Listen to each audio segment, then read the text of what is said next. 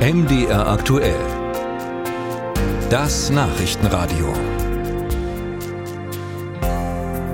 Russlands Krieg in der Ukraine hat große Flüchtlingsbewegungen ausgelöst. Millionen Ukrainer bringen sich vor den Raketen in Sicherheit.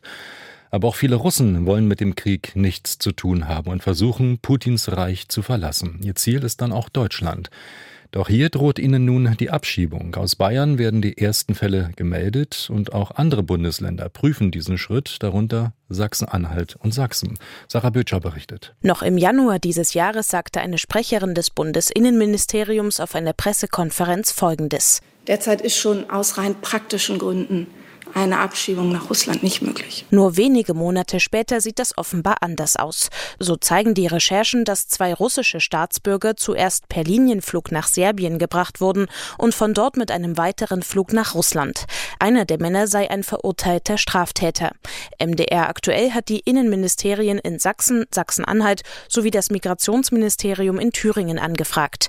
In Thüringen seien keine Abschiebungen geplant. Sachsen bestätigte, dass sie geprüft werden. Bei Gefährdung Gefährdern oder Personen, die schwere Straftaten begangen hätten.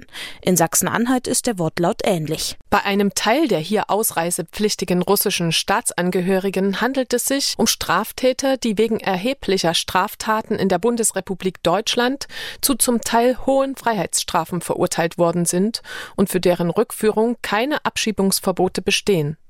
Eine Rückführung wird geprüft. Die Rückführung dieser Personen dient insbesondere auch der Gefahrenabwehr. Und Stand Ende April seien 459 russische Staatsangehörige in Sachsen-Anhalt ausreisepflichtig. Mit Russland zusammenzuarbeiten, um Ersatzpässe zu beschaffen, funktioniere zurzeit aber praktisch fast gar nicht.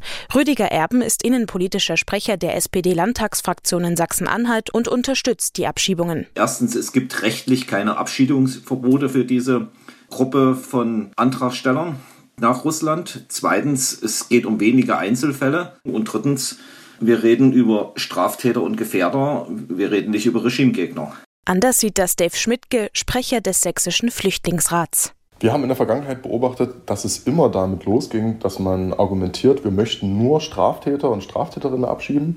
De facto war es dann so, dass ähm, beispielsweise bei Abschiebung nach Afghanistan dann immer wieder Menschen äh, betroffen waren, die überhaupt nicht im Strafprozess irgendwo involviert waren und trotzdem dann abgeschoben wurden. Und genau diese Befürchtung haben wir jetzt auch. Außerdem würden Straftäter aus den Gefängnissen aktiv für das russische Heer rekrutiert. Das heißt, wenn man das langfristig denkt, dass äh, eventuell eine Abschiebung aus Deutschland dazu beitragen könnte, dass das äh, russische Heer im Angriffskrieg äh, bestärkt wird, dann ist das etwas, äh, was niemand wollen kann.